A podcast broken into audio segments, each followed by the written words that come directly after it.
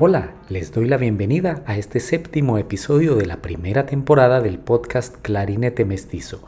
Mi nombre es Javier Vinasco y nuestro invitado de hoy es el compositor colombiano Gerardo Giraldo. Espero que lo disfruten.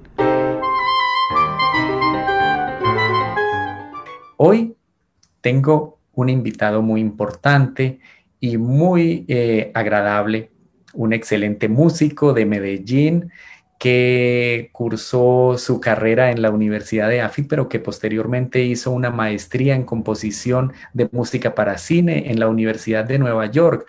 Se trata de un músico muy versátil y muy completo que igual toca guitarra, pero también produce, eh, digamos, producciones fonográficas, pero también compone y compone desde música popular hasta música clásica contemporánea, en fin, un músico versátil y muy completo. Estoy hablando del compositor Gerardo Giraldo, a quien le agradezco muchísimo por aceptar la invitación a estar aquí con nosotros y lo invito entonces. Gerardo, bienvenido.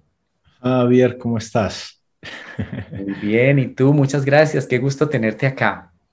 No, gracias a, gracias a ti por la invitación. Para mí es un honor eh, estar aquí y siempre ha sido un honor colaborar contigo en algunas oportunidades eh, que hemos tenido pues eh, la fortuna de trabajar juntos. Entonces, muchas gracias. Sí, qué bueno. Bueno, pues hoy justamente de toda tu producción, lo que nos convoca principalmente es una de tus obras que es para clarinete y electrónica, que hicimos juntos realmente y que está por ahí en un álbum que está en las plataformas de streaming. El álbum se llama Sortilegios y tu obra es muy, muy simpático porque tiene el nombre de, la de una estación del metro de Nueva York cuéntanos un poquito, es decir, eh, o, estás haciendo como un amigo compositor mexicano, Javier Álvarez, que me dijo, oye, ya casi termino mis cuatro estaciones.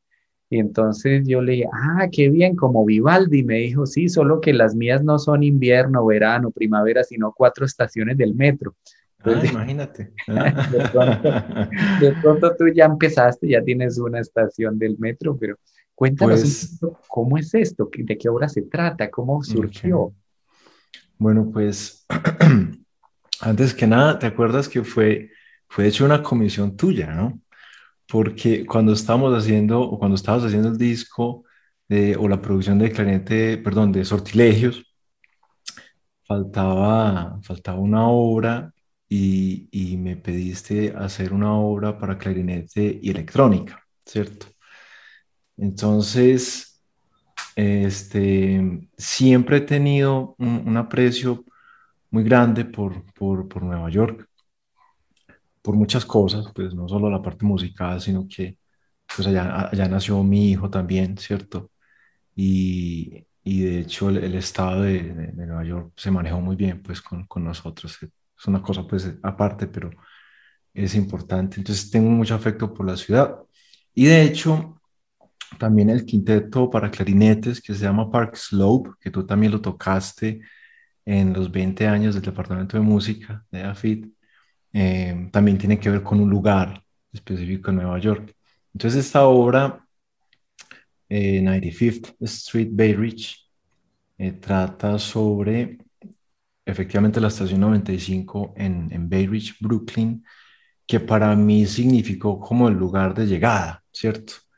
para mí significó durante un año como, como llegar por fin a casa, porque el, el recorrido es largo desde, desde, pues desde Manhattan hasta, hasta Bay Ridge y siempre había que hacer, o uno tenía que coger o el tren R, que se demoraba una eternidad, o hacer transbordo, ¿cierto? Del, del tren N en la estación 59 y esperar que llegara el, R para devolverse otra vez a, a Bay Y cuando uno, digamos, pues estaba, digamos, uno salía y, regresaba tarde en la noche, tocaba esperar ese tren casi hasta una hora o más. Yo creo que recuerdo una vez que esperé una hora y media para que llegara. Y, era, y era pleno invierno. Entonces, claro, la estación de llegada era la 95, pero la 59 era la de transferencia y esa 59 en, digamos, en, invierno, con ese frío, a la una de la mañana, eso era, era un lugar fantasmagórico, o sea, sin mentirte. Eh, uno veía a la gente descompuesta esperando el, tren R, eh, o cuando hablaban o postezaban, se veía el vapor pues, de, de las personas. Así es, eh, así son muchas estaciones allá, ¿no? En, en, Nueva York. Entonces, el proceso de composición de la, de la pieza fue, digamos, yo llevo ya un rato componiendo, digamos, partiendo del sonido de los instrumentos desde los samples o librerías virtuales, ¿cierto? Me gusta, eh, me gusta jugar con los instrumentos, me parece que es una, es una herramienta muy útil, ¿cierto? Yo pasé por, por todo, o sea, desde la guitarrita con el papel y el lápiz y después pasé al, al programa de notación. Después eh, componía directamente en finales y ahora eh, a raíz de la maestría que hice allá, ¿cierto? Que nos exigían como el uso pues de, de buenos sonidos. Entonces yo dije, ve, pero ¿por qué no incorporo esta forma de componer de cine para también la música de concierto? Entonces empecé simplemente como explorando, ¿cierto? Como, como la palabra en inglés play. Empecé playing con el, eh, clarinete, ¿cierto? Con diferentes sonidos. Em, sin tener ah, inicialmente como la, la, idea sobre lo que iba a, a, componer. Fue, armé la sesión, cargué los sonidos, empecé a jugar y de repente se me vino a la mente eh, todo este concepto pues de, del tren con las diferentes estaciones. Digamos que la obra tiene como tres puntos principales. Tiene la, la digamos, la salida inicial, ¿cierto? después la llegada a la estación 59 en, en, Brooklyn, después ahí ya la transferencia al R y la llegada final a Bay Ridge, donde también utilizo un, un sample, un sonido grabado del desfile de San Patricio, porque en, en, la calle, en la avenida 4 con la calle 95, pasa el desfile de San Patricio, porque Ridge es un barrio muy multicultural. Eh, tiene, digamos, y es como por cuadras. digamos, el sector donde yo estaba era muy ruso, más arribita estaba la parte de Irlanda, después estaba la parte griega y más adelante estaba la parte como de Afganistán, de ese sector. Pakistán también. Entonces, eh, sí, básicamente eh, esas son como las secciones de la, de la pieza. Y juego mucho con, como con, con, estacatos, con, con trinos, uso los multifónicos en la parte fantasmagórica para recrear la estación 59 y luego ya como un acelerando continuo hasta llegar a la 95. Maravilloso, Gerardo. La verdad, a mí me parece sorprendente esa capacidad que tienen los compositores de traducir el mundo, el mundo que nos, en el que vivimos, a sonidos, y a sonidos muy estructurados en obras musicales. Pues uno podría pensar que una estación de tren a la una de la mañana no es el lugar más inspirador para que surja una composición musical, y sin embargo lo puede ser, claro que sí, tú lo hiciste. Entonces, eso me parece maravilloso. Además, cuando mencionas, hace tiempo me mencionaste que el tren hacía unos ruidos que, tenían unas alturas musicales. Entonces, tú tomaste prácticamente los sonidos del tren, los llevaste a la partitura. Pues ese proceso creativo realmente es maravilloso. Yo creo que esa es como la magia del arte y esa es la magia de la creación musical. Tú estuviste en Nueva York por tus estudios de maestría en la Universidad de Nueva York. ¿Cuánto tiempo estuviste? ¿Cuándo te fuiste para allá? Yo me fui en agosto del 2009. La maestría duraba dos años y después hice un año más de práctica, ¿cierto? Estuve, sí, casi, casi los tres años, casi los tres años. Y tengo muchas ganas de volverme, ¿no? Pero eso va a tomar, va a tomar un tiempito mientras eh, termino de pagar la maestría. Entonces, pero sí, es una, es una ciudad, es una ciudad muy, muy especial, muy especial, muy agitada, muy agitada, pero es muy especial. O sea, tiene mucha cultura por todos lados, todo el tiempo, que uno no, no, pues no, no abarca, es imposible pues eh, abarcar todo lo que ofrece la ciudad. Sin duda, claro. Es, es un caso muy particular aún dentro de los Estados Unidos, de esa multiculturalidad y una ciudad cosmopolita. Aparte que por lo visto te tocó, te tocó padecer, o no digamos padecer, sino vivir en, carne propia eso de que la ciudad nunca duerme, porque pues pensar que hay metro a, a esas horas de la madrugada, pues ya, ya te lleva a pensar en una ciudad muy dinámica y además multicultural. ¿Tú crees que de alguna manera todas esas influencias por el hecho de vivir en un barrio donde había personas de muchos lugares del mundo, eso te, esas influencias múltiples te llegaron a ti y tuvieron alguna repercusión en tu creación musical? Yo diría que sí, Javier, cierto. Además que tuve la oportunidad de, digamos, de colaborar con, con varias personas digamos ya de manera como de, trabajo, ¿cierto? Y de, y de, todo tipo, ¿no? Em, por ejemplo, alguna vez grabé algunas cosas con una violinista que vivía debajo de mi apartamento y era de Bielorrusia. Y, y, recuerdo que llegando yo a mi apartamento con mi guitarra aquí colgada, ella me abordó y me dijo como que, como que, hey, ¿practicas eh, mucho en, en, en, en tu apartamento? Y yo como que sí. ¿Y tú? Eh, no, yo toco violín y la verdad pues sí, trato de, practicar todos los días, pero a mis vecinos como que no les gusta mucho, ¿no? Una lo, lo, habitual. Lo habitual. Trabajé con ella, luego a través de la universidad había una página para encontrar trabajos y trabajé con, un, con alguien, él era británico, pero vivía en Brooklyn em, y hacía música, digamos como medio electrónica, medio, medio pop. Y era un personaje único porque pues él, sufre de esquizofrenia, ¿no? Y, y, en ese proceso, en esa catarsis que él, digamos que los médicos le recomendaron, ¿cierto? Eh, hacer ejercicio, hacer música, pintar, era artista plástico también. Entonces sí, tuve la, la, oportunidad de trabajar con, con, varias personas en diferentes procesos y obviamente eso lo, lo permea uno digamos, ya a la hora de componer y, y, en el proceso de hacer las cosas, ¿cierto? Digamos que ahorita, en este momento, pues en la etapa en la que estoy, estoy componiendo de una forma diferente a como lo hacía hace 10 años o 12 años, ¿cierto? Hay algo muy interesante en la obra que vamos a ver ahorita y es que tú integras, como ya lo, ya, ya lo anticipaste, ruidos o sonidos, digamos, del ambiente de esa estación del metro y afuera de la estación.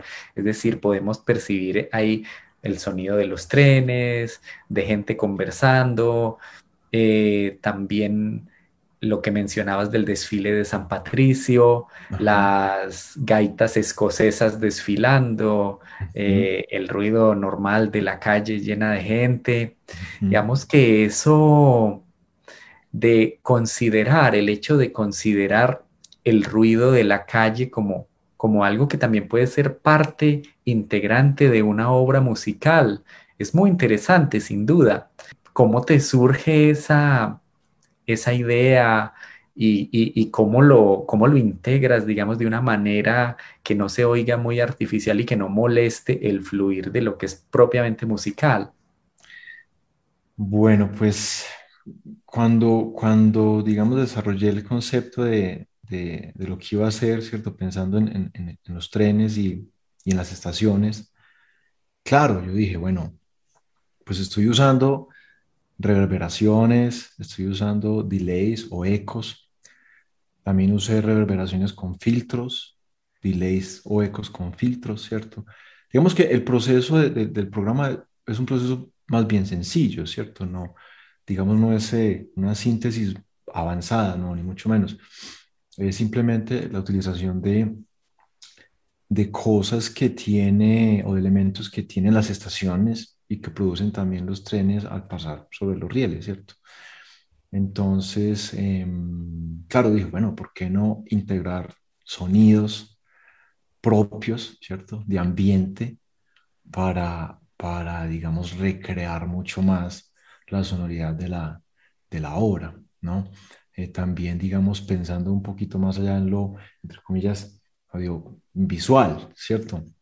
Eh, si bien la obra, pues, es, es, solo audio, cuando uno la escucha, o al menos cuando, cuando, cuando yo la escuché, y estoy seguro que cuando tú la grabaste también, cuando te envié las fotos, claro, podías como previsualizar todo ese concepto, todas esas imágenes y armarte como la película de lo que estabas tocando en el momento, ¿cierto? Sí, sí, eh, total, total, eso es...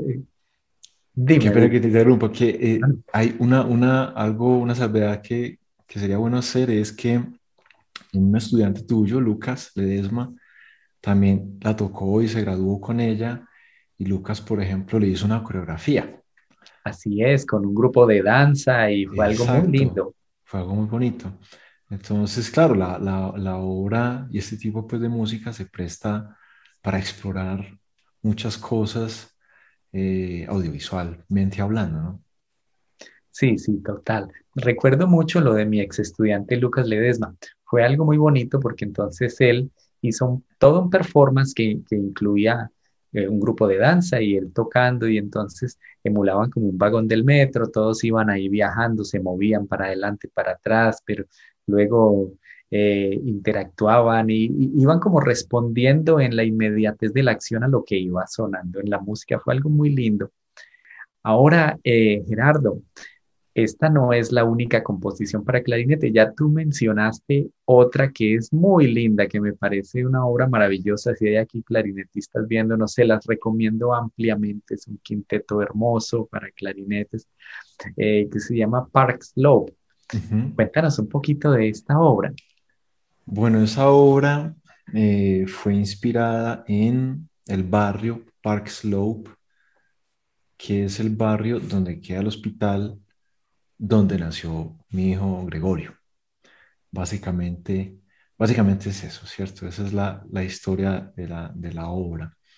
Em, el proceso fue similar a, a, 95th Street, fue, digamos, jugando como con los cinco clarinetes, es cuatro clarinetes en bemol y un clarinete bajo. Y digamos que la, la obra como que narra, pues, o relata, digamos, eh, el proceso de concepción del bebé, ¿cierto? Qué lindo. Desde que, se forma el cigoto, de, hasta que ya nace el, bebé, ¿cierto? Gregorio, pues, mi niño. Em, también es un, es un lugar que recuerdo mucho porque, pues, claro, fueron varios días eh, corriendo del apartamento al hospital todos los días. Y, mm, el hospital, pues la atención fue genial, tengo muy bonitos recuerdos del, hospital y también, curiosamente, en el lobby del hospital, algo que me llamó la atención, hacían conciertos. ¡Ah, qué maravilla! Sí, y tienen su piano de cola en pleno lobby. Eh, el hospital es el Methodist eh, Hospital en, en, en Brooklyn. Y el barrio es un barrio muy, muy bonito. Esta obra tiene una animación que hizo una, una, amiga de Bellas Artes que se llama eh, Dani Gómez. Em, esa, cuando ustedes la tocaron en, en EAFIT, no, no tuvimos la oportunidad de proyectar el video, pero tiene una animación muy, muy bonita. Después te puedo compartir el enlace pues, de, de YouTube. Por supuesto. Eh, pero esa, esa, esa obra es muy bonita. Y lo que te dije la semana pasada, que ya lo empecé, y es un concierto para clarinete y orquesta que ese, ese va para ti. Ese es un regalo que te voy a hacer. Maravilloso, ¿no? Pues algo que me honra muchísimo, por supuesto. Mil gracias, Gerardo. Sabes, hay otra cosa muy particular de la obra que vamos a ver hoy.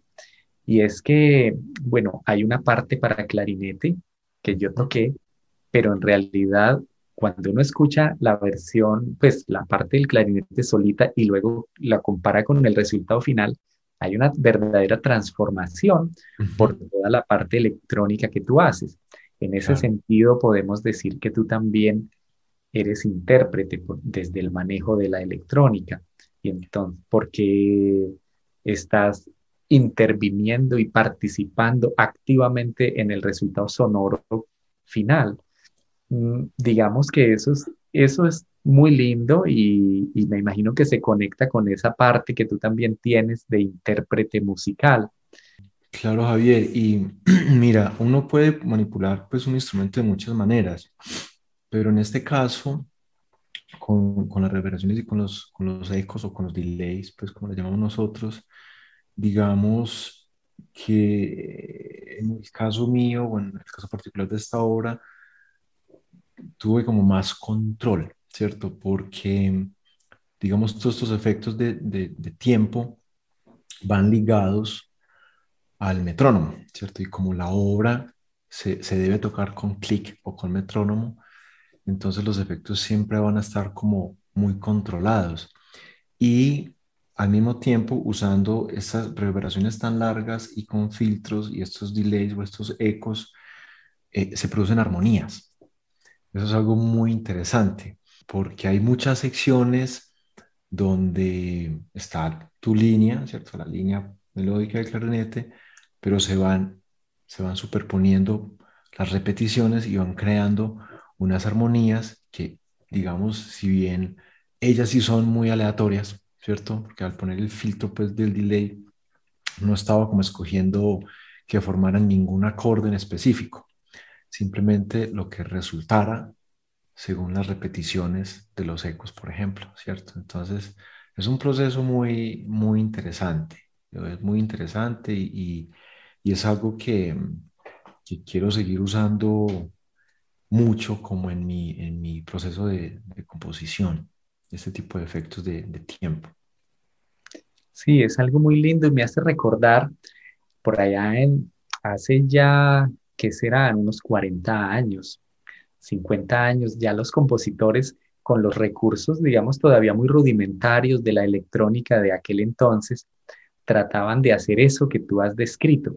Y entonces crearon una, una, como una parafernalia que llamaban la cámara de eco, entonces eso era súper dispendioso y un micrófono por allá metido entre una caja y entonces el, instrumentista se hacía por allá en otro lado, pero lo que buscaban era eso, digamos que el sonido se quedara en el tiempo y empezara a superponerse unos con otros. Claro, ahorita electrónicamente pues se hace de una forma impecable, pero sí ha, ha habido intentos de, desde hace rato con eso, bueno, con los recursos a disposición. Eso habla pues de la, de la infinita creatividad de los compositores. Siempre andan buscando como realizar esas ideas que tienen en la cabeza y eso es algo maravilloso.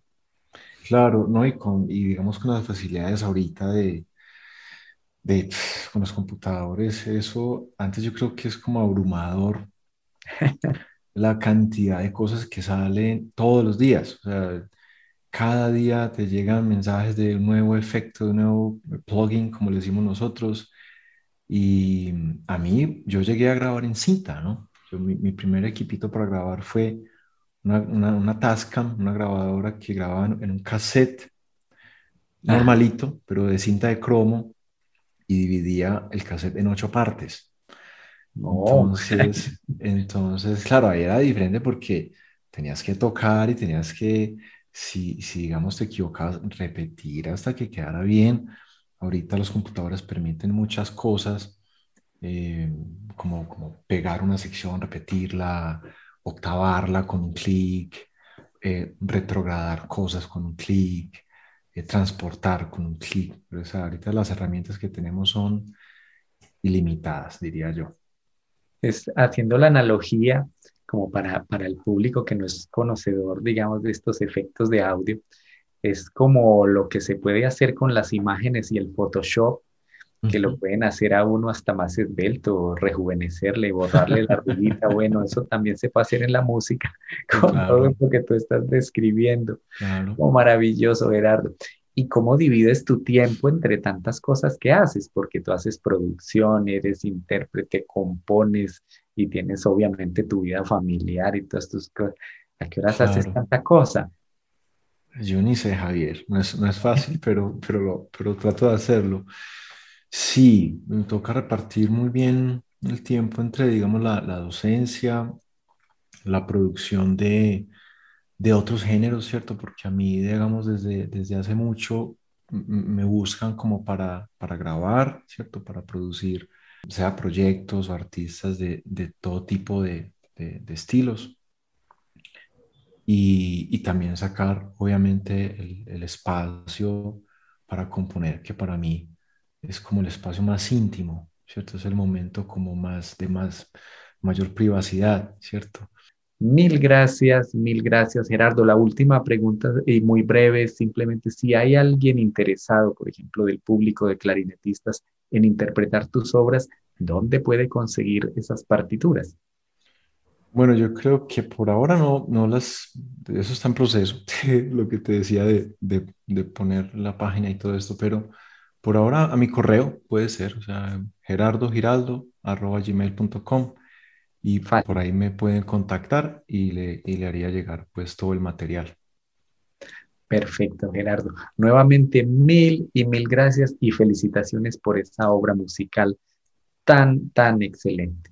Muchas gracias al público que se conectó y a ti, Javier, y felicitaciones también por, por este premio, eh, que es súper importante, y por incluir mi obra en este repertorio. Muchas gracias.